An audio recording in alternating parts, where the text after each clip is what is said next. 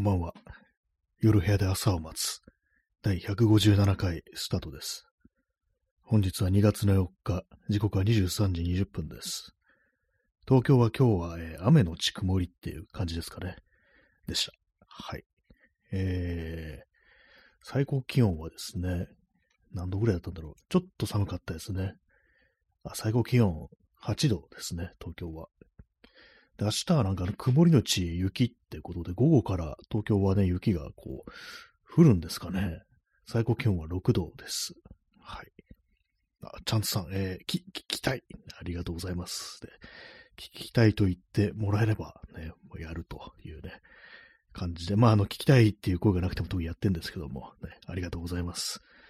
まあでもなんかこういうね、あのギフトとかでね、ストレートにあの聞きたいっていうなんかこう、そういうまあ言葉、メッセージ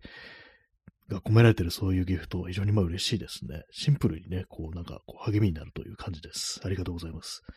えー、ソロムさん、えー、わはは、ありがとうございます。わはは、ね、笑うこと、笑うって結構ね、体になんて言いますからね。基本的にまあどんどんどんどんね、こう笑っていきたいとこうところですね。ありがとうございます。ね、人の笑ってる顔、笑顔っていうのはね、まあまあいいもんですよね。はい。えーそういうわけで今日も、えー始まりましたけれども、いかがお過ごしでしょうか。今日はまあ日曜の夜、サンデーモーニングってやつで、こう、ね、まあ特にあの英語にした意味はないんですけども、ね、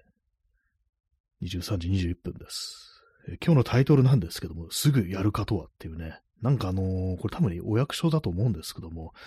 まああの、住人からね、なんかこういろいろやってくれ、これてた、くれたとか、まあそういうのを受けてすぐやるかというのを作ったって、まあこれね、オリジナルかどこなのかわからないですけども、なんかありますよね、すぐ。まあ場所によってはあるんでしょうね。この間ちょっと聞いてたあのラジオトークとかで、なんかこう、どっかの自治体の役場ですぐやるか、まあ、これはなんかこう、まあ、結構時間のかかることじゃなくて、まあ、できることはすぐやるという、まあそういう、まああの、いきさつがよくわかんないんですけども、まあ何、何が言いたいかというと、今日ね、ちょっと出かけてたんですけども、帰ってきてから、あの、ふとね、思い立って、まあなんかこう、いろいろやることがありますよね。そのね、なんかやることやることの間に、なんかこうぐだっとね、こう何にもしてない時間というか、なんかぼんやりしてる時間ってみたいなものが挟まれると思うんですけども、それをちょっと極力なくしていく感じにしようかなと思って、まあ、あの、今日で言うと、まあ、外から帰ってきて、そしたらもうすぐにね、なんかあの、気になったこととか、もう始めるっていう感じにしたんですね。具体的に何をやったかっていうと、あのー何をやったのかな？ちょっと忘れてるんですけども、あ、そう、ちょ銀行のね、口座をちょっと作ろうと思って、銀行っていうか、あの、ペイペイ銀行の口座、あの、ヤフオクの売り上げとかをね、こう、あれするのに、こう、ペイペイ銀行を作っとくかみたいなことをずっと前から思ってたんですけども、それをちょっと手つけて、ね、こう、しかもなんかあの、ポイントサイト経由ってちょっとせこいことをしました。ね、まあ大したあれじゃないんですけども、そういうなんか気になったことに手をつけて、それもすぐ帰ってからすぐやってっていう感じで、そこからもうずっと間髪入れずになんかあの気になってたね、こととか、まああの単純にね、ゴミを捨てるとか、お皿洗うとかね、まあご飯食べるとかもそうですけども、そういうなんかこう、なんでもないことでも、あんまこう間を置かないで、次から次へと取り掛かるっていう風に、ちょっとこうしてみたんですけども、そしたらあれですね、時間の経つのが結構遅く感じる、そういうのありましたね。帰ってきてからなんかこう、そういう風にね、こう、講座作ったりだとか、なんかそれに付随するなんかこういろいろ調べたりだとか、こうして、ね、いう感じでしたね。ちょっと自分のツイートを見て何をしたのか、こう、思い出そうとしてるんですけども、あ、そうですね、そう、古いパソコンの、あの、回収をね、依頼するフォームにね、あの、記入して、こう、依頼したりね、それもなんか本当にこう、昨日、一昨日とかね、こうやるべきことだったはずなんですけども、なぜかやってなかったんで、それはまあすぐに手をつけるって感じで、あとはなんかいらないものをね、こう、これは捨てるってものをまとめたりだとか、そんなことをやってましたね。まあ、ゴミ捨てる、ね、お皿洗うとかね、こう、そういうのも、こう、サクッとね、こう、やってました。ね、皿洗うの、食べた後もすぐ皿洗うっていうね、感じにこう、しましたね。まあ、これはまあ割とできてるんですけども、なんかね、できない時ありますよね。風呂入るとかそういうの、まあ、これはまあ人にもよると思うんですけども、風呂はね、なんかかなりハードルの高い、こう、所業ではありますけど、私は結構その入らないと気持ち悪いっていうタイプなんですね。まあそれもあってね、こう、まあ入るときは入ると、ね、スパッと決めるっていうね感じです。やろうかなと思っております。で、その後ギターのね、こう練習してたんですよ。練習というか、まあ、今度ね、スタジオでやる曲を、もともとね、全然そのロックステージじゃない感じの曲なんで、それをなんかちょっとそれっぽくね、なんかこう、演奏して、まあ、私がギター一本でですけども、やって、で、まあそのメロディーの部分、歌の部分ですね。歌の部分をあのギターのね、こう単音でね、こう入れていくっていうことをちょっとやってたんですけども、なんかね、あの、録音するってなるとすごい緊張して、誰も聞いてないんですよ。一人しかいないのに、なんか緊張してめっちゃくちゃなんか間違えるっていうか、すべて間違えるみたいな感じでちょっと嫌になってね、思わずギターぶん投げそうになりましたけども、ちょっとあのね、落ち着いて、こうね、落ち着けということでね、それやんなくて済みましたけども、何なんですかね、この、録音するとなると急になんか、こう、ドキドキするっていうね、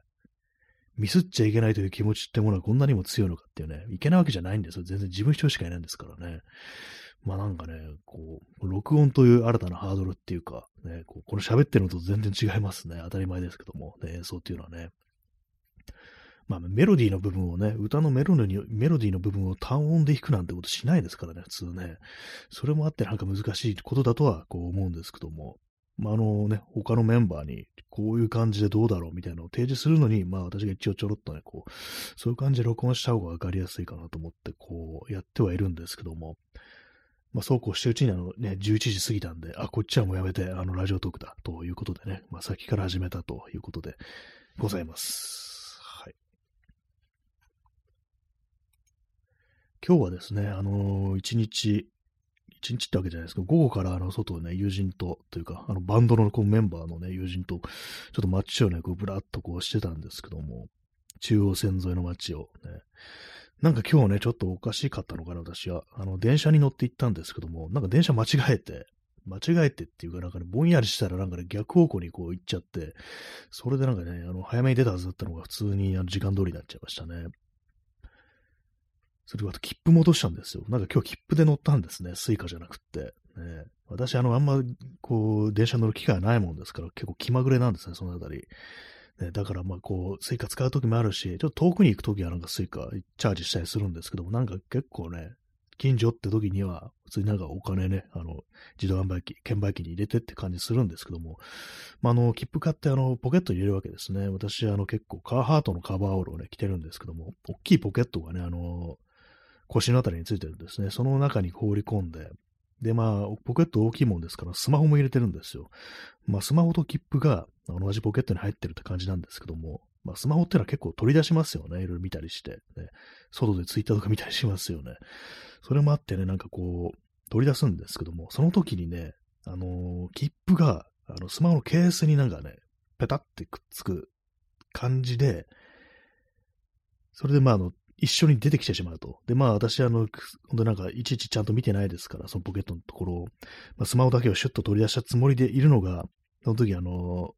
スマホのケースにね、あの、切符がくっついてきちゃって、それで気づかずにね、ポロッと落とすっていうね、おそらくまあそういうことだと思うんですけども、それでまあなんかね、こう、降りようとしたら切符なくって、うわ、やったかっていうね、おそらく、まあ、ちょっとちょっとあの、危惧はしてたんですよ。そういうことになりそうだな、みたいな。本当にやっちゃいましたね。バカみたいだなと思ったんですけども。それまあ、切符なくして、そ切符なくすとどうなんだっけって思って、なんか前に聞いたのなんか倍とか、いや、3倍とか4倍払わされるって聞いたぞと思って、ふざけんなよと思ったんですけども、もうこれでなんか4倍払えって言ったら、もうあれですよね。腹にね、巻いたダイナマイトに着火するぐらいのこう感じで、巻いてないですけども、ね、なんか、結構イライラしながらね、なんかこう窓口、窓口ってなんかね、こう先客がいてね、その人もなんか結構 時間かかっててね、ふざけんなよと。と思っても仕方ないんですけど、その人も困ってるわけだから、ね、まあそういう感じでね、こう、窓口行ったら、普通にまああの、ここからここまでね、こう、行ったんですけども、来たんですけども、あの、切符なくしたみたいでって言ったら、普通にあの、そのままの金額言われて、OK でしたね。よかったですね。なんか倍額とかね、なんかそんな払わされるのかと思ったんですけども、あ、チャンツさんね、WWW ね、草、ありがとうございます。ね、もう少しで、あの、着火するとこでした、ダイナマイトにね。口に加えたダイナマイトにね。口に加えてますから、あれ、ふわふわしてるわけですよ。この駅かこの駅かわかんないけど、みたいな感じでね、こう、言ってたんですけども、あの、着火はしないで済みましたね。えー、ストロムさん、えー、駅の秘密の拷問部屋に連れて行かれます。あ、なんかちっちゃいね、あの、扉ありますよね。あの、券売機じゃなくて、券売機のなんか横の方とかね、なんか、小部屋みたいなね、あのちっちゃい窓とかあったりして、そこからパカッとやってなんか見てきたりしますよね。あの中になんかあんのかもしれないですね。なんかあの電気ショックとか与える椅子みたいのがね、なんか大丈夫でした。ね。まあ距離が短かったからなのか何なのかわかんないんですけども、ね、私前に聞いたのなんか結構そのね、決まりがあって何倍か捉えるみたいな感じのこと聞いたんですけども、まあでも多分切符なくすの初めてではないと思うんですけどもね、前になくしたこともあると思うんですけども、まあその時も同じような感じで済んだのかなっていうね。まあでもね、あのー、無意味にお金払ったわけですからね、往復分払ってしまったっていうね、もうショックであの、帰り歩いて帰ってきましたからね。まあ歩いて帰ってきたっつっても、あの、近くまであの、まあ歩くという、まあ最初からね、家の近くまで歩くっていう最初から予定があったもんですから、それは別にあの、ね、想定の範囲内ですけども、まあそういうわけでね、こう、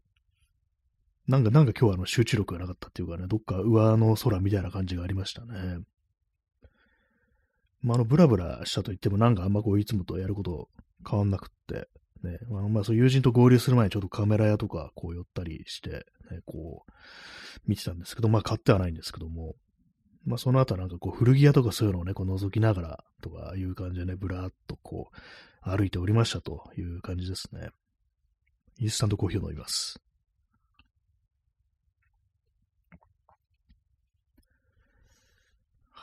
まあ街の様子ね、あれですね。なんかね、服屋とか見てると、まだみんな服買ってんだなって思いますね。やっぱりね、私は思うのはね、あのー、結構高い服ね、こう見ると、うわ、リアルじゃねえな、みたいなね。リアルじゃねえな、こいつっていうこと思ったりして、なんかもう、最近はこう、その高い服、ちゃんとした服ってのは、逆になんか格好悪いみたいなね、感じ。まあ、客観的に見たら格好悪いのは私の方なんですけども、どう考えてもね。ななんだ、なんだこの変なおじさんはっていう感じにはなってると思うんですけども、なんかこう、服にこんなお金使うのみたいな、ね、感覚っていうのが、こう、芽生えたりして、でも自分がね、なんかそれこそなんか若い頃とか、もうちょっとね、服にお金使ってましたから、でもなんかね、こう、あれですよ。ほんと思い出しました。あのー、ARB っていうね、昔の、こう、石橋亮がやってたバンドのね、曲で、ね、ファイト・イット・アウト、戦い抜くんだっていう曲があるんですけども、その曲の歌詞でね、こう、表通りはね、ノーナシアロのファッションショーってね、なんかすごい、こう、辛辣な感じの歌詞の曲があるんですけども、さあ、昔の仲間、昔のね、こう、まあ、地元が同じね、古い、ね、こう、馴染みのね、こう、友人が、都会に出てきてから変わってしまったと、ね、なんか、わけのわかんない奴らとつるんで変な服着てっていうね、なんかそういう歌詞なんですけども、ね、ちょっと検索してみましょうか。ね。能無し野郎のファッションショーってなんかすごいですよね。ノーナシ。ノーナシかどうかといえば私もノーナシでございますけどもね。ファッション、ファッションにも気を使ってない、その上能無しだとね。ちょっと検索してみてるんですけども、ファイト・イット・アウト、ARB。最近 ARB をまた再びね、こう聞いております。えー、俺とお前は田舎の頃は何をやるにも馬が合っていた。ところがどうだい？この町に来てからお前はちっともらしくなくなったぜ。表通りは今日もファッションショー、ノーナシ野郎のパレードが続くっていうね。ちょっと違いましたね。ノーナシ野郎のパレードが続く、ね。お前は奴らと同じ服を着て、とうとうお前を見失ったんだっていうね。まあそういう歌詞で、なんですけどもね。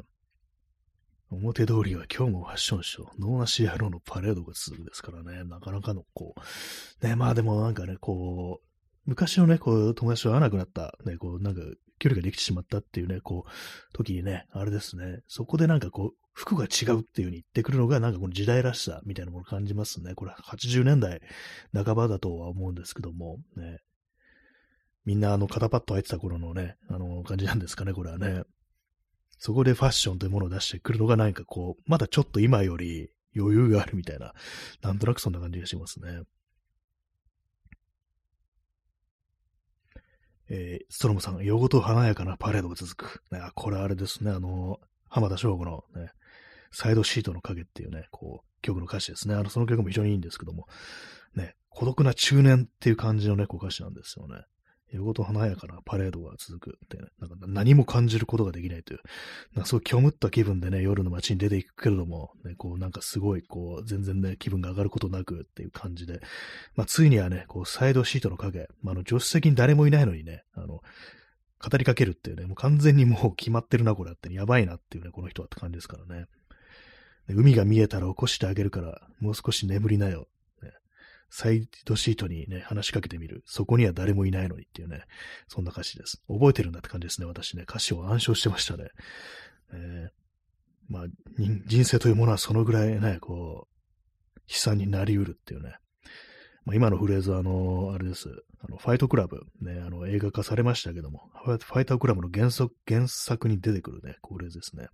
人生というものはここまで悲惨になりうるっていうね、なんかいろんな例を挙げてね、自分がなんかこう、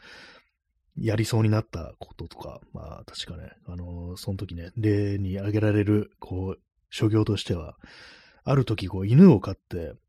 しかもドーベルマンだったか何かを、シェパードだったか何かを飼って、で、名前をつける。なんて名前かっていうと、ボディーガード。人生はね、ここまで悲惨になりうるみたいな、そんなあの文章があったんですけども、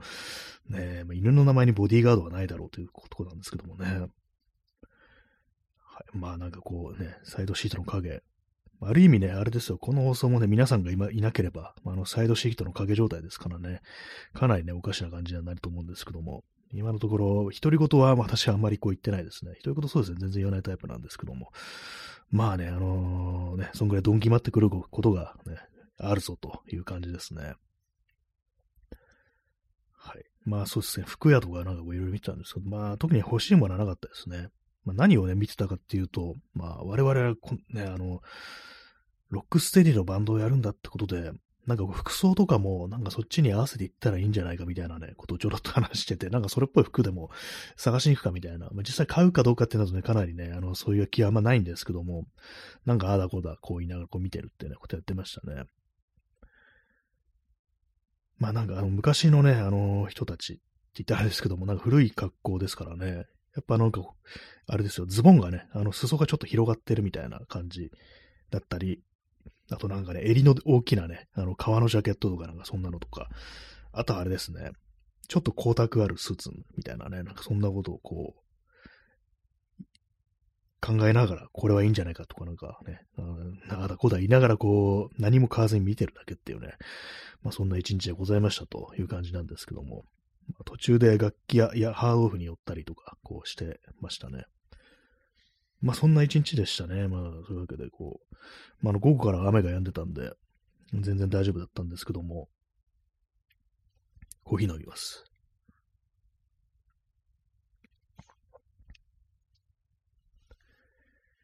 はいえ、何を、何を言いたかったのかなっていう感じのね、放送になってますけども、まあ、今日はそんな一日です、明日、雪なんですかね。雪なんてもう降らないだろうぐらいのね、こと思うんですけども、ね、まあ去年もなんかこのくらいの時期に、ちょっとね、なんか最強寒波とかいうね、なんか、ちょっと変なね、あのー、言われ方するぐらいの寒さみたいなのをやってきてた気がするんですけども、なんかそうでもなかった気がしますね。また少しだけなんか雪が降ったようなこう気がします。えー、P さん、えー、サイドシートに置いた硬い生地のコート、中に人がいるみたいな形状になって、車内を覗いた歩行者がデスタイと見間違い驚愕し、悲鳴を上げる。ね、デスタイ、ね、死ってなんかこの放送書けないんで、あの、ラジオトークはね、デスタイになってますけど、死体ですね。確かにね、硬い生地のコートね、あの、ありますよね。たまになんか置いた時、なんか、こう、中に人がいるみたいなね、感じの、人のね、形をまあ保ってるみたいなね、たまにあったりして、これ怖いですよね、なんかね。特に車内っていうね、感じだと何かこう、余計にね、あの、ガラス一枚隔ててますからよく見えなくて逆にそれが本物の下に見えるなんてことはね、まあありそうですよね。耳かきさん出遅れました、ね。ありがとうございます、今日もやっておりますが、少し早めでしたね、今日始めるのがね。えー、耳かきさん、えー、前も関東積雪注意と言われて全然だったので、あまり信じていません。あまあそうですよね。なんか大体毎回そうなりますよね。注意って言われてるときは、こう、ふらん、あの、積もんないで、何も言ってないときってなんか積もったりしますよね。なんかもう逆、ね、逆張りしていくしかないのかな、みたいなね、ことを思うんですけども。まあね、まあ今後、今後積もることないんじゃないのぐらいのね、ことを思いますね。っていうとなんかもうひどいことになるのかもしれないですけども。ね、まあなんか地震とかもね、なんかそんな感じで急に襲われるっていうね、可能性ありますからね。まあ何でもなんかこう、準備はしていくのはいいかもしれないですけども、ねえ。やっぱでもなんかどっかがっかりする気持ちがあるんでしょうね。どうせ踏んだったら思いっきり振れよみたいなね、感じでね。まあ、振ったらめんどくさいんですけども、ねえそれはあるかもしれませんね。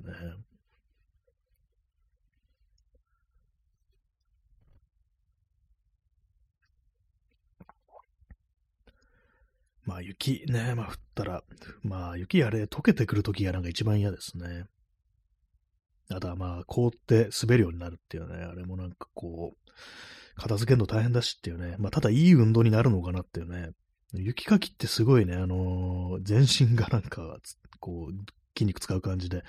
あれなんかいい運動になりそうですけども、えーまあ、雪国の人からしたらそんなこと言ってらんないよって感じですけどもね。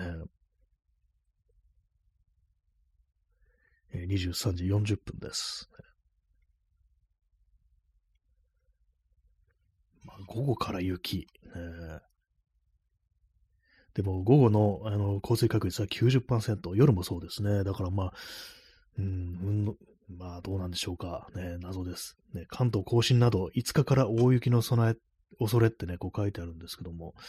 えー、関東甲信ですからね、東京のね、あの23区で、そんな降るかと言われたらそうじゃないんじゃないのっていう気はどうしてもやっぱありますよね。まあ、郊外の方とかね、まあ、他のまあ、関東の他の県だったらまああれなんですけども、関東甲信ってね、ちょっと広すぎだぞって感じですね。えー、首都圏の大雪は前倒しへ、えー、ピークは月曜の帰宅時間か、えー、時間ごとの降雪予想を詳しくってなんか、ヤフーニュースのね、こう記事ありますけども、ね、うん、なんか嘘くせえってなんかやっぱりちょっと思っちゃいますよね。嘘、嘘とかそういう問題じゃないんですけども、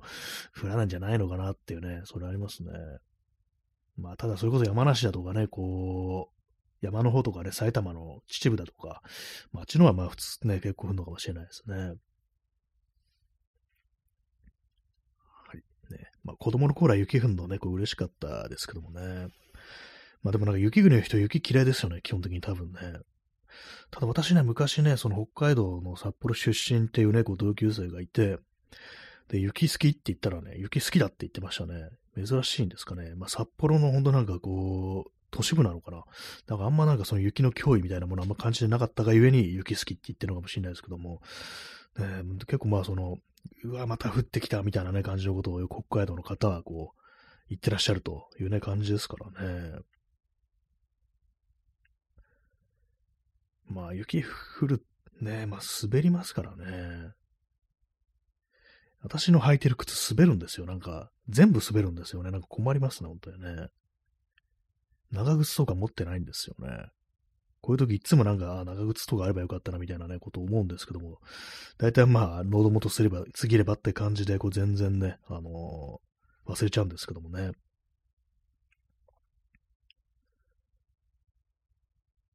はい。まあ、そんな、こう、すぐやるかとはって感じですね。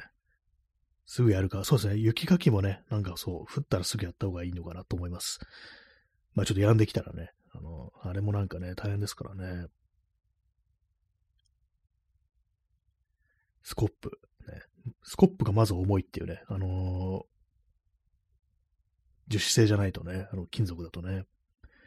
えー、チャンツさん、えー、札幌住民ですが、えー、車持ちだったりバス使うためだと雪嫌いになる傾向があります。地下鉄で移動するためには雪の脅威は関係なし。あ、そういう感じで分かれるんですね。バスだと、えー、車持ちだったり。じゃあ私のその同級生は、あれなんですかね、まあ地下鉄移動、移動民だったんですかね。雪が好き。ね、結構まあ意外な感じのね、言葉が出てきたって、まあずっと昔のね、こう話でございますけども、ね、雪国ね、どうなんでしょうか。ね、私は、まあこう、雪国行ったこと、あんまなくて、まあ、なんですかね、冬になんか新潟とかこう行ったことがあって、長野とか新潟はね、冬に行ったことありますね。やっぱりそう雪降ってる時期の。まあね、そんな感じですから、まあ、あの、よそからね、行く分にはなんかすごいなって感じでね、あれなんですけども、住んでるとね、そんなこと言えないですよね。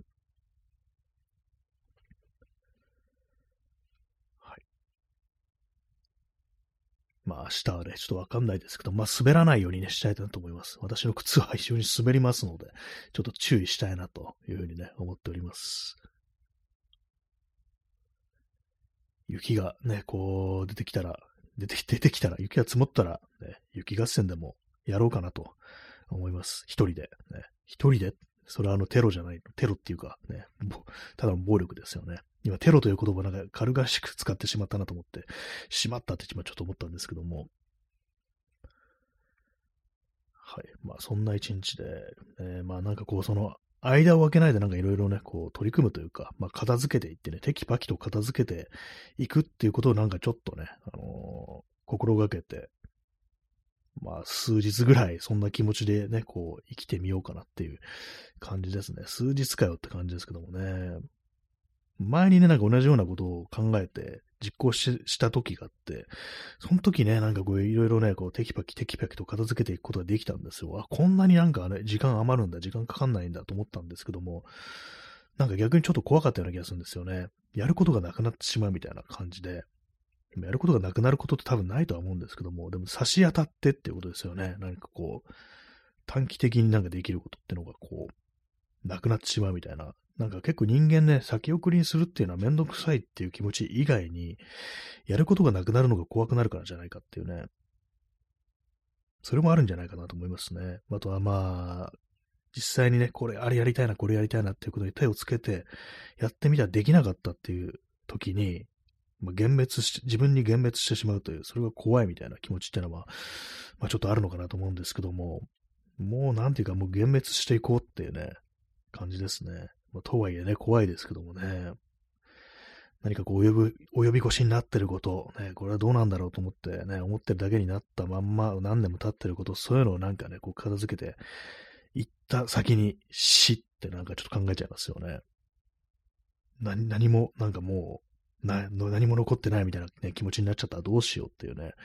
感じですけど、まあでもそういう時はそういう時でね、それなりにまあ次に取り組むべき課題とか、そういうものが出てくるのかもしれないですね。まあ今なんかそんな感じでこう、先に送ってることが、そのパソコンの回収してもらうっていうのと、バッテリーの処分ですね。バッテリーの処分。これはもう明日、明日持ってこうと思います。ね、あとまあいらないなんかこう電子機器だとか、ケーブルだとかね、なんかこう、そういうものをね、こう、処分するっていうことですね。すごい簡単ですけどもね、これね。耳かきさん、えー、すぐ EP 用の5曲を録音。あこれね、そうなんですよね。これ、これなんか今、ね、言ってなかったですけども、まあ、それもね、当然のこと念頭にありました。ね、5曲録音。ね、なんか、なんていうかこう、そうですね、こう録音自体はね、あれですよ、もう次のね、こう本当なんかスタジオ練習とかでもね、やろうと思えばこうできると思うんですよ。ね、録音さえす、ね、こう、私いつもスマホで録音してますから、ね、こう、3時間半とか録音してますからね。そんな感じやってますから、もう今ね、とりあ、えずみんな合わせて、これ最後までやってみようみたいな感じで、やったらもうそれね、もう達成してるわけですよ。まあ、あの、ストックが5曲あるかどうかって話ですけども、今ね、うーん、3曲かな ?3 曲あるのかなまあ、あるのかなっていうのがね、ちょっとね、おこがましいぐらいの、まあなんか、形になってるかどうかっていうのは置きま、置いといて、やったのは3曲っって感じですかね。まあ、あと2曲ですよね。まあ、やろうと思えばできるはずだっていうね。やろうと思えばってなんかこう曖昧ですけども、ね、できないことはないっていうね、まあそういう感じですよね。はいね、今ね、28分、30分、あとまあ残り1分半ぐらいになってるんですけども、ね、これいつもだったらどうしようかな、延長しようかで迷うんですけども、今日はあの迷わずにあの延長します。ね。あの、30分降るかどうかわからないですけども、まあ、10分15分かわかんないですけども、あの、延長します。ね。ここで迷う時間もったいない、もったいないも何もなんか別に、ね、あの、30分までやるって決まってますからね。とりあえずね、こう、まあの、延長したいと思います。あ、耳かきさん、お金がないはカバーに入ってますか今のところまだね、それは手つけてないんですよ。ちょっとね、コピってね、なんかあの、ね、私一人でもちょっとあの、歌える、弾けるようにね、しとかないといけないですね。これはなんかまだあれやってないですけども、ちょっとそれも、あの、やります。ね。もう今断言しましたね。やりますっていう風にね。また、こう、耳コピしてやりたいと思います。はい。えー、チャンツさん、やったありがとうございます。半角かなのやったありがとうございます。ね、いいですね。半角かなはいいですよね。あの、スペースが、ね、節約できるっていう、こういう感じでね。あんまりね、昨今のインターネットと半角かなとか見なくなりましたけども、ね、味わいがこうありますよね。そうですね、お金がないのね、カバーね、これね、こう、私がね、あのー、スタジオ入ってるメンバーのグループライン投げたら、ノーリアクションだったっていうね、なんかそういう感じのことがあるんですけど、まあ、それはなんかもう置いといて、ね、無理やりね、強制的になんかもうね、やらせようってね、もうそんぐらいの感じでいこうかなと思ってますね。はい。時にはね、あの、無理やりやるのも良くないかもしれないですね。はい。とりあえず第2部始めます、すぐに。はい。えー、第1部噛んでね、即座に第2部始めるっていうね、これあんまこうもったいつけずにすぐやるってのがね、これがいいんですよね。いいんですよねってよくわからないですけども。はい。第2部。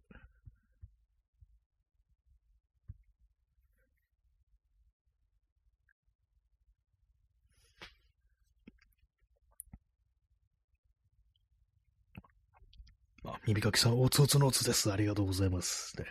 早速ね、第2部が、始めましたけども、ね、時刻は23時50分ですね。キリがいいですね。今日2月の4日ということでね、節分の翌日なんですけども、ね、まだ街中そこかしこにね、豆が散らばってるわけではないですね。外にそんな投げる人、今あんまいないと思うんですよね。まあそういうわけでね、こう、今日も、今日もというか、今日も第2部を、始めたいと思います。えー、P さん、初見です、ね。ありがとうございます、ね。初めて見ましたという感じでね。ありがとうございます。ストロムさん、えー、テックナインで豆を、あ、もうテックナインってサブマシンガンですよね。あのー、銃ですよね。豆をね、豆を撃つって感じでね。まあ、あの、できるかもしれないですよね。あの、エアガンとかだったらね、あの、銃口の部分にあの豆詰めてね、空気で飛ばせば、もう飛ぶのかもしれないですね、あれね。いや、私やったことないんですけどもね。えー、ストロムさん、ドライブ前豆豆巻き、ね。結構痛いでしょうね。銃で発射されるとね。いくら豆とはいえっていうね。車の中から豆をまくっていうね。確かに節分でそういうことやってもいいかもしれないですよね。こう。まあ、あの、それ街行く人をなんか鬼扱いしてるってことになるからちょっとおかしいですけどもね。鬼や外ということでね、こう。まあ、豆はね、私豆は負けません、巻きませんでしたけどもね。はいまあ、そんな、こう、第2部なんですけどもね、まあ、あの、2月、ね、2月はね、祝日がなんか2日ぐらい、こう、ありましたよね。来週、ね、来週末というか、来週のね、月曜か、なんか振り替え休日になってた、こう、気がしますね。ま耳かきさん、自民党本部に豆をぶつけに、いいですね。本当は豆じゃないね、何かをちょっとぶつけたいところではこうありますけども、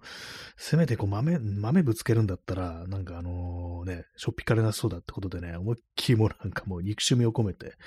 豆をぶつけたいですよね。鬼や、ね、鬼や外ってね、感じでね、本当鬼ですからね。鬼しかいないですよね、基本的に。あの、ね、あの、あそこにはね、ほんとこう、自民党本部、ね、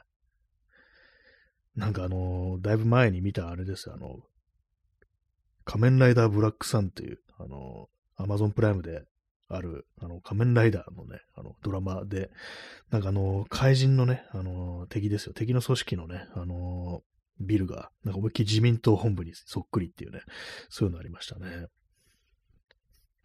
えー、P さん、えー、こいつさえあれば鬼も蜂の巣ってね、もうこれも殺しちゃってますね、完全にね。それ実弾射してんのかなみたいなね、感じありますけども、ね。鬼、なんかでもいつの頃からか、どっちかっていうとなんかね、追われる鬼の方に感情移入をするようになったような気がしますね。鬼、ね。いろんなね、話ありますよね。鬼が出てくる昔話。これ私が一緒に印象深いのが、あの、日野秀氏というね、人、ね、あの、ホラー漫画、怖い漫画描いてる人でね、これはなんかもしかしたらね、昔話で、ね、なんかこう有名な話なのかもしれないですけども、あの人間のね、人間を好きになってしまった、人間のね、こう、娘を好きになってしまった鬼っていうのが出てきて、で、まああのね、目が見えないんですよ、その、人間のね、娘は。だからまあ鬼だってことわからないわけですね。でも非常にこう優しくてね、こう、いろいろね、こう、世話をしてくるわけですから、まあ好きになるわけなんですけども、でもその、人間の娘の、娘の父親は、まあ、目が見えるわけで、そいつが鬼だってこと分かってるんですけども、どうしてもね、あなたの娘さんをね、と結婚したいんですっていうふうに言ったら、じゃあお前そのね、こう、角を切れっていうふうに言ってね、まあその鬼っていうのはこう角を切るとね、弱くなってしまうというね、ことなんでしょう、その世界では。で、まあ、で、それ、まあ、角をね、切ったらこれでね、まあ、もうヨロヨロになりながら、まあ、これでね、あの、結婚許してくれますかって言ったら、今度はその牙をね、抜けっていう風に言って、まあ、それまたどんどんね、衰弱していくんですけども、最終的にはこう、爪もね、その、尖ってるね、こう、爪も、それもなんかね、爪も剥がせっていう風に言ってね、もうボロボロになった状態で、まあ、最終的にはね、もうそのね、お前もね、私の娘と同じように目が見えなくなればいいということで、だったら許してやると、そ目を潰せってね、ふうに自分でね、こう言うんですけども、そのまあ、その鬼がその通りにして、で、まあ、これで、こう、許してくれますかって言ったところ、あのね、村の州で囲んでね、槍でね、こう、突き殺すっていうね、まあそういう非常になんかこう、えぐい展開があるんですけども。で、まあそのね、娘の方がなんかあの、なんかね、病気だったらなんかわかんないですけども、薬がなんかでこう、目が見えるようになるわけですね。それでまあ、見え、ね、目が見えるようになって、こう、初めてその、鬼の姿を見るんですけども、まあ殺されてるわけですね。それを見てね、もう、婿たらしく殺されてる鬼を見て、で、まあその周りのね、村の衆だとか、まあ父親に向かって、鬼はあなたたちの方ですっていうね、なんかそういうシーンがね、あったことを非常になんかこう思い出すんですけども、なんでこの話になってるかわかんなくなりましたね。自民党本部からこの話になったんですかね。まあ、殺される鬼もいるという感じですね。えー、耳かきさん、えー、自民党は鬼というよりもガキな感じがします。あもうなんかね、こう、吸い上げてって言ってますからね、なんかね、金とかね、そういうものをね、確かに、こう、単、暴力的な鬼というよりは何かこう、こっちからね、奪っていくっていう感じのね、ガキなのかもしれないですね、確かにね。えー、P さん、えー、豆をぶつけられるくらいのことさえ避けていたばかりに首に穴開けられたんだなっていうね。あ鬼鬼のボスですね、これね。そうですね、豆をね、ぶつけられるもんなら、ね、あんな人たちにね、こんな人たちに負けるわけにはいかないんです、みたいなことをね、言ってたと思うんですけども、まあ普通にでもなんか豆ぶつけたら多分ね、逮捕されたでしょうね。もう試験だったかもしれないですよね、下手したらね。まあ、そんなことをね、避けていたばかりにね、首に穴が開いてしまったと。豆以外の何かが飛んできて、ね、ベアリング弾が飛んできてね、まあ首に穴が開いてしまったということでしたけども、ね、あれが2020、ね、2年でしたっけ？ね、7月でしたね。そんなこともありましたけども、あれからもう1年半、まだ1年半なのかって感じもしますけどもね。コーヒーを飲みます。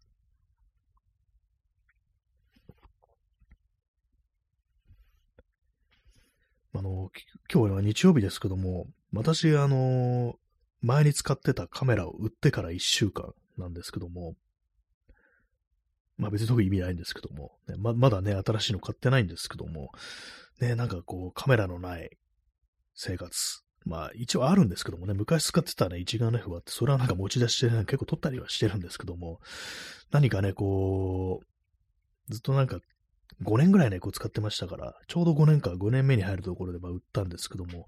ね、なんかもうちょっとセンチメータルな気分値になるかなと思ったらそうでもないですね。あんまり愛着なかったのかなってね、ことはやっぱ思いますね。まあ、ソニーのね、こういうやつなんですけども、今日もなんかね、あのカメラ屋さん行って、まあ、ソニーのカメラ置いてあって、まあ、まあ、このままこれを使い続けるという選択肢もあったんだよなと。で、まあ、古い機種からまあ新しいソニーの機種にこう変えるというね、こともできたんですけども、やっぱ眺めてるとね、なんかそんなこれ持ってたくない、持ってたくないってわけじゃないですけども、なんか、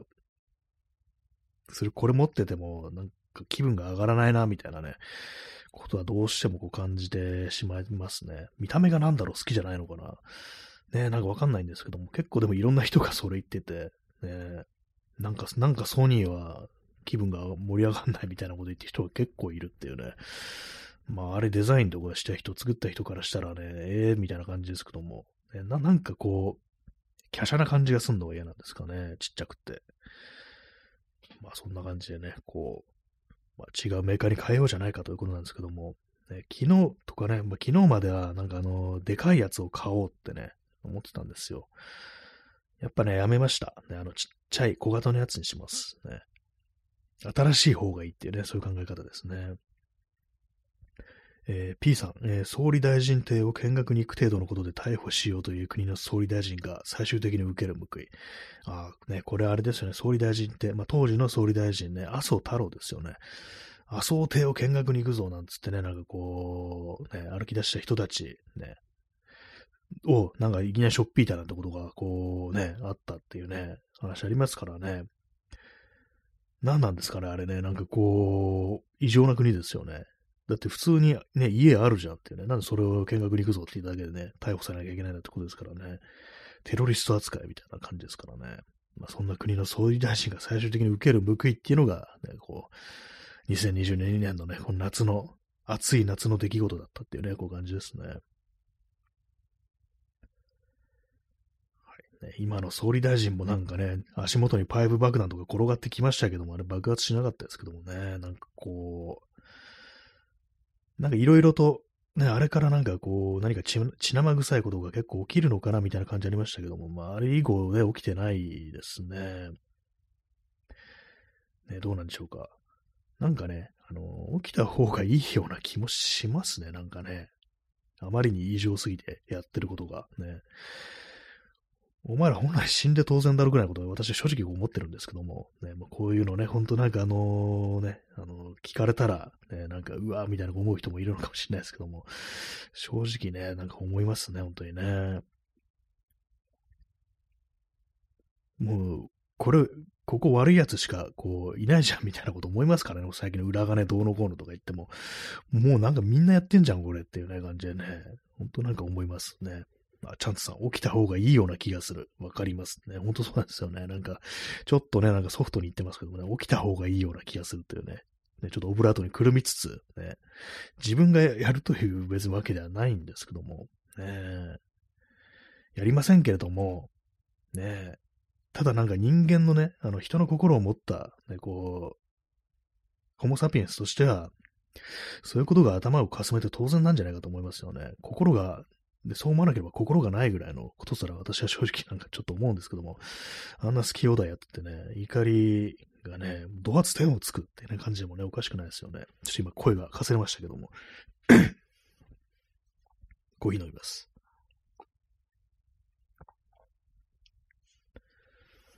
まあ、結構あんまりなんかその手のね、なんかこう政治的なこととかあんま言ってないですけども、なんか言うとね、ちょっと過激すぎることを言ってしまいそうでなんか怖いんですよね、自分がね。なんかもう、それこそなんかいきなりなんか逮捕されるみたいなね、ことにはちょっとさすがになりたくないんで、ね。まあ、現実で人と会うときはね、なんか結構いろいろ言ってますけども、ね。まあ、こう、その、インターネットという公共空間においてはなんか、ちょっと怖いなみたいなね、気持ちがありつつ、でもね、なんかもう、もう我慢できないっていうね、感じになるかもしれないですね、そのうちね。まあでもなんかこうね、あれですからね。あ、耳かきさん。えー、今デスノートが手元にあったら自制できる自信はあまりないかも。そうですね、これね、今こそこれ使うべきね、時かみたいなことってやっぱ思っちゃいますよね。あれ確かなんか大体全部なんか心臓発作で死ぬんですよね。なんか死に様はいろいろあるけども、確かあのその死因みたいなのは全部心臓発作だったような、こう、まだ今読んだことはないんですけども、ね。心臓発作かってない感じですね。まあでもね、ああいう力を手にしたらね、本来はね、こう、奪うべきでない命を奪っていくようになるっていうね、それはまああるかもしれないですね。えー、ストロムさん、えー、もう許せない。悪い奴は目障りだ。処刑ライダーっていうのは、これ昔の映画ですよね。確かにチャーリー・シーンですよね、主演。処刑ライダーっていうね。死んだはずのね、こう、ね、男がこう帰ってきて、ね、次々となんか暴走族みたいのを血祭りに上げていくっていうね、そういうこう映画でしたけども、謎のね、なんかあの、車だけでね、現れるんですよね。それでなんかこうね、どんどんどんどんね、こう、追い詰めていくわけですけども、なんか結構ね、なんか何回か見たことありますね、証券ライダー。なぜかテレビでやってるっていうね、こうありますけども、えー、もう許せない、悪い奴は目障りだっていうね、そういうね、日本語のキャッチコピーということでね、なんか結構面白かったような気がするんですけども、あんま内容覚えてないですね、ああいうのね。必殺処刑コップっていうのもありましたね。あの、現代はマニアックコップっていうね、異常な警官っていうね、なんかそういうタイトルの、ね、ちょっと怖い、ホラーっぽいね、あの、ありましたね。え耳かきさん、え普通に名前だけ書けば心臓発作ですが、具体的な死因を書けばその通りなくなります。あ、そうなんですね。じゃあもうな、なんか結構ひどい、あれのね、にすることもできるということなんですね。うん。ベアリング、ベアリン軍団が首を貫通してみたいなね、なんかそういうこともあり得るってことですよね。ね、なんかこ、まあ、ここでね、そう、自制、ね、命奪うにしても、ね、苦しめずにっていうね、まあ、それがなんかこう人間のね、最後に残された、こう、あれなのかなと、ね、心なのかなと思うんですけども、ね、でもなこの状況でそんなものを与えられたら、なんかとんでもないこと書いちゃいそうですよね。それこそ腹部を鉄骨が貫通してみたいなことをね、書いちゃったりそうですよね。全裸パルクールで死亡みたいなね、なんかそんなこと書いたりしてね、もう最後に恥ずかしめも与えるみたいな感じでなんかこう書いちゃったりしそうですけどもね。デスノート、ね。いろんなね、なんかこう、そういう漫画とかね、フィクションにおいてはね、こういろんな力がこうありますけども、ノートに書くっていうね、なんかね、面白いですよね。字なんだっていうね。えー、ストロムさん、えー、できない理由を考えるのではなくってね、あ、もうこれ、これはもうなんかもう、実行段階みたいな、ね、感じですけども、ね、できない理由を考えるのではなくっていうね、こう、どうやったらできるかを考えるんだみたいなね、そういうことをね、やっていくっていう、やっていくというか、やりませんよ。私は人を殺すつもりはこの今のとこないんですけども、ね。まあでもあまりにもちょっと異常すぎる世の中だと、ね、なんかこう、あ、チャンツさん、えー、すぐやるか、ね、そっちのすぐやるかなのかっていうね、こう感じですよね。こう、やるの意味が違うっていうね。まあでも人間そのぐらいがね、こう、いいのかもしれないですけどもね。人間らしいのかもしれないですよね。それこそもうメロスは激怒したぐらいのね、こうレベルでなんかいきなりもうそいつのとこ行ってね、お前でいい加減にしろみたいなことを言うぐらいの感じの方がね、まあ非常にまあ人間らしいんではないかみたいなね、ことはね、やっぱりこう思いますよね。ちょっとあの、ゲップしてました、ね。コーヒーを飲みながらこう、やっておりますもので。ね、まあ、すぐやるっていうのをね、まあちょっとね、あの、考え、考えるじゃない、あの、心がけていこうかなと思います。なんかこう、ぼんやりと、こう、次の行動にうね、移るまでになんか結構ぼんやり知ってるような時間が多いですからね。ぼんやりともでもないんですけども、まあ、正確にはぼんやりというよりか、なんかあの気が塞いでるみたいな状態。ね。それが多いですね、基本的に。まあなんかこうね、今日ね、朝とか、ね、こう起きて、布団の中こうずっといて、なんかこう暗い気持ちでね、なんかこうスマホで、なんかね、こう、ドゥームスクローリング。そういうのをね、まあやめた方がいいっていうことはね、こう思うんですけども、それを避けるために何かこうね、すぐにこう、体を動かすっていうね、方向に行ってみるっていうね、感じにできたらいいなと、こう思いますね。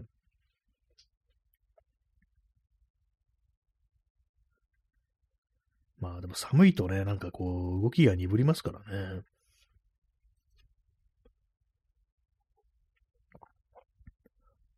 まあでもそういう感じでなんかテキパキこなこなしていった結果ね、なんかやることがなくなってしまうっていうのもちょっと怖いですけども。まあ簡単にできることはね、まあ、の、まあなくなっちゃうでしょうね。難しいことがこう後に残るっていう感じになったりしてね。まあ、今で言うとね、あのー、5曲録音その先にある自分たちで曲を作るっていう、そういうやつ、ね、それが残ったりして、うわ、ハードル高いってね、なんかなりそうな気もしましてますけども、ね、まあ、こういう時あれなのかなと思うんですよね。こう、そのタスクってものは細かく分解しろみたいなね、言葉ありますけども、曲を作ってみるってなったら、どう分解すればいいのか、コードだけ決めるみたいな感じですかね。リズムだけ決める、コードだけ決めるって感じで、こう、メロディーとか詩とかは後からついてくるようにするっていう風にやれば、こういいんですかね。あんまそのね、細かく分解するってね、よく言いますけども、うまくできたことがない気がしますね。なんか大体まあなんかちょっともうね、全部一緒くたに考えてなんかパニクってしまうみたいなことがね、こう、あるんですけども、まあでも結構ね、この1年ぐらいでね、なんか少しあの自分というものをこう冷静になんかね、こう、しようというね、気持ちが生まれてきて、まあ今1年って言いましたけども、この数ヶ月ぐらいですね、なんかね、ちょっと、あ今自分イライラしてんなとか、まあそういう時に、いや、落ち着けっていうね、まあこのね、こう、嵐が去るまでちょっと待てというようなことをね、私は考えるようになったんですけども、イライラみたいなものはね、なんかちょっとこの数、数ヶ月前と比べると、収まりやすくなってるかなっていうね、こう感じはしますね。まあ今日もね、あの、切符なくした時とかね、なんか、うわ、もう畜生みたいなこと思って、な結構イライラがね、あの、募りそうだったんですけども、いや、落ち着けって感じで、ね、もう、次からは、まあ、あの、切符やめろと、ね、普通にスイカチャージしろみたいなね、ことを思いましたね。なんかね、こう、そう、スイカ嫌いなんですよ、私。あのね、あの、チャージすんのになんで500円単位なんだよって思うんですよ。いや、今日ね、あの、170円しか使わないのに、なんで500円チャージしなきゃいけないっていうね、こと思いますよね。まあ、あれ使い切るときとかね、なんかあのー、まあ、乗り越して生産とかすればね、こう使えますけども、現金プラスしてね、何か納得いかないところあるんですよね。まあ、これなんかほんと、しょっちゅうしょっちゅうね、電車乗ってる人だってあれなんですけども、私はなんか普段ね、こう、電車乗ることがあんまりこうないもんですから、ね、自転車とかね、なんかこう、まあ、用事があるところが結構歩いていけるところだったりするんで、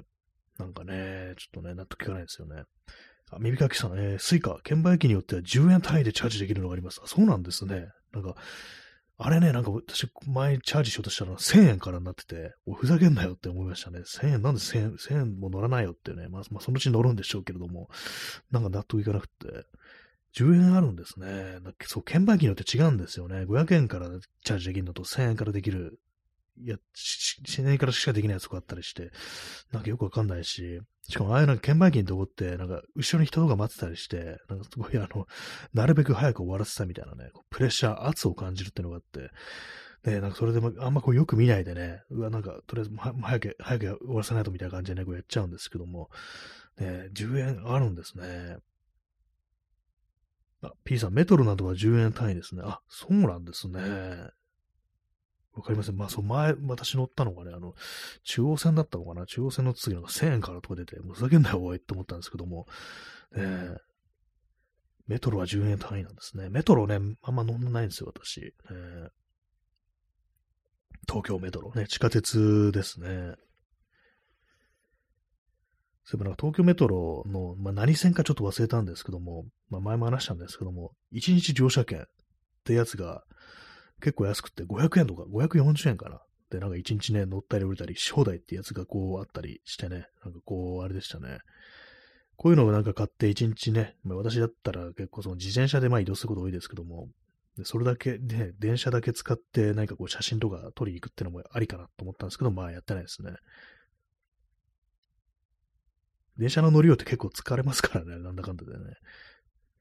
えー、耳かきさん、えー、以前男性向け情報誌に、えー、スイカに2000円以下のチャージをする男は出世しないという見出しの特集があり、えー、余計なお世話と思いました。ね、なんかこういうの本当ありますよね。本当バカみたいですよね。これ なんかスイカに2000円以下のチャージをする男は出世しないっていうね。何なんでしょうか、この、ね、こういうキャッチコピー考えてる人、ね、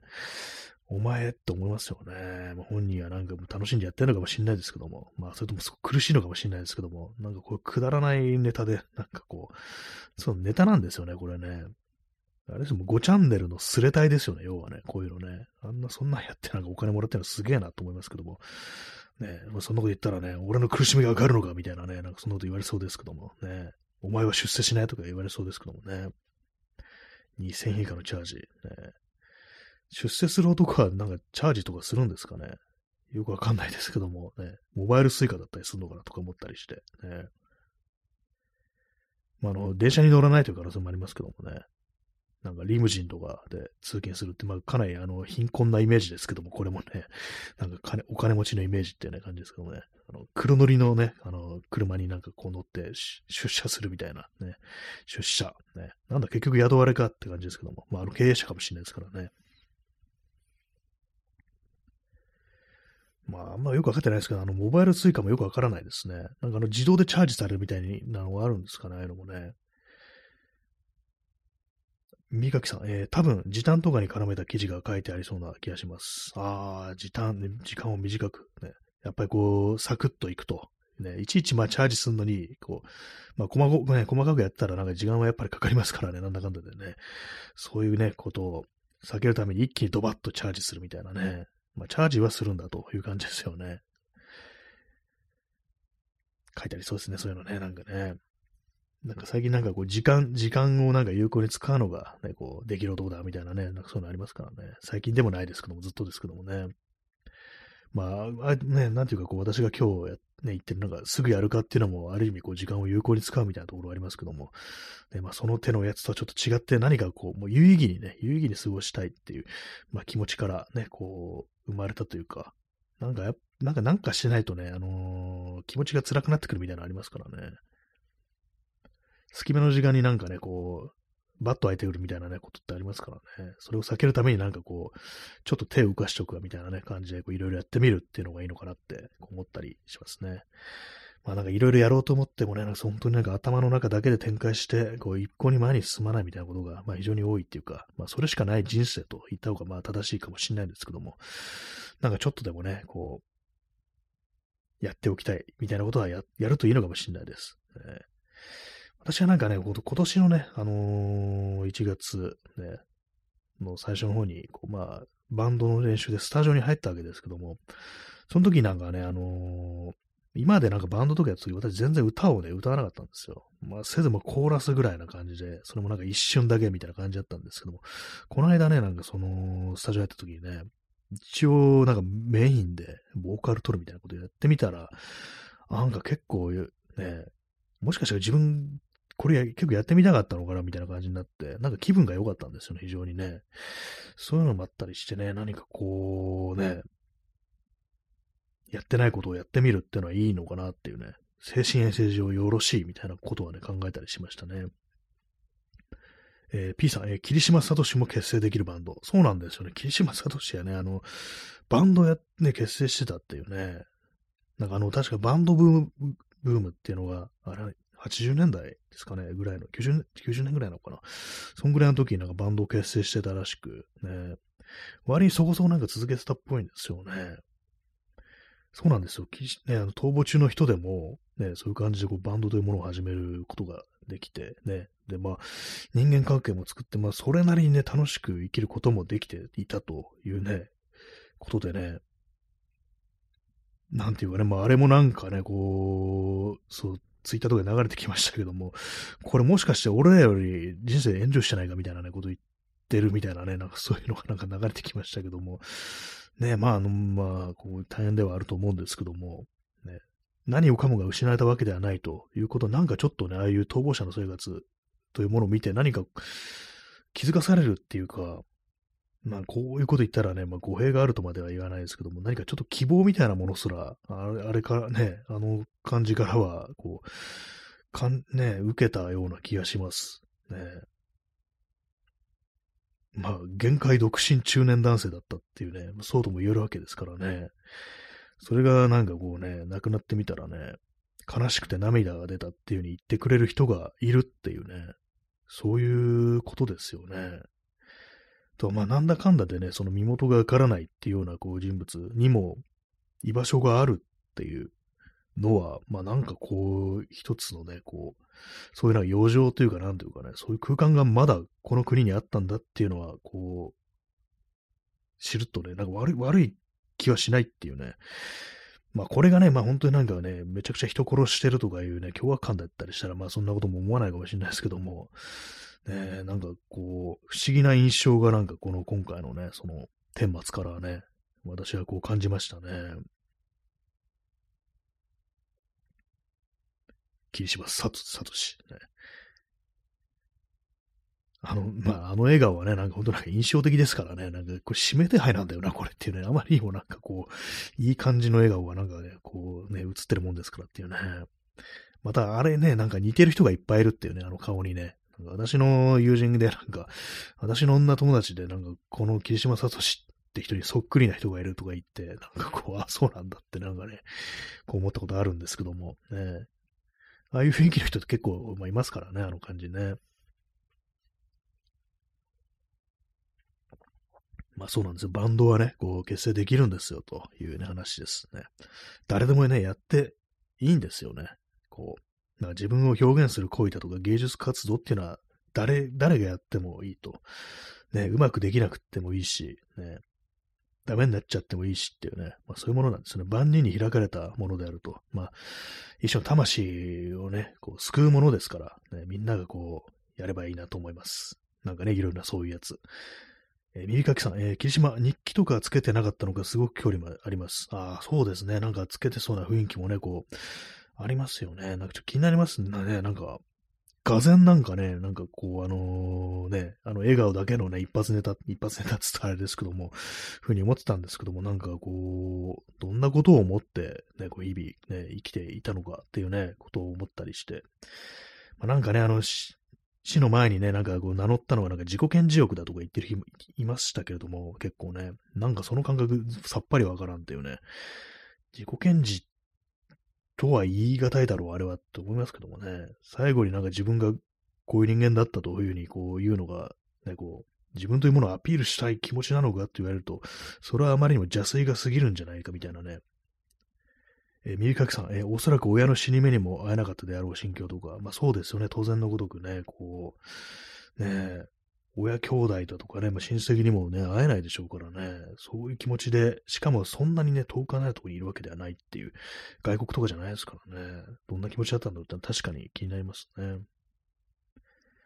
はいね、そんな感じでちょっとね、今日はしめやかな感じでね、なんかこう、締めくくる感じになってますけども、今日の放送ね、何かこうちょっと気になるというか、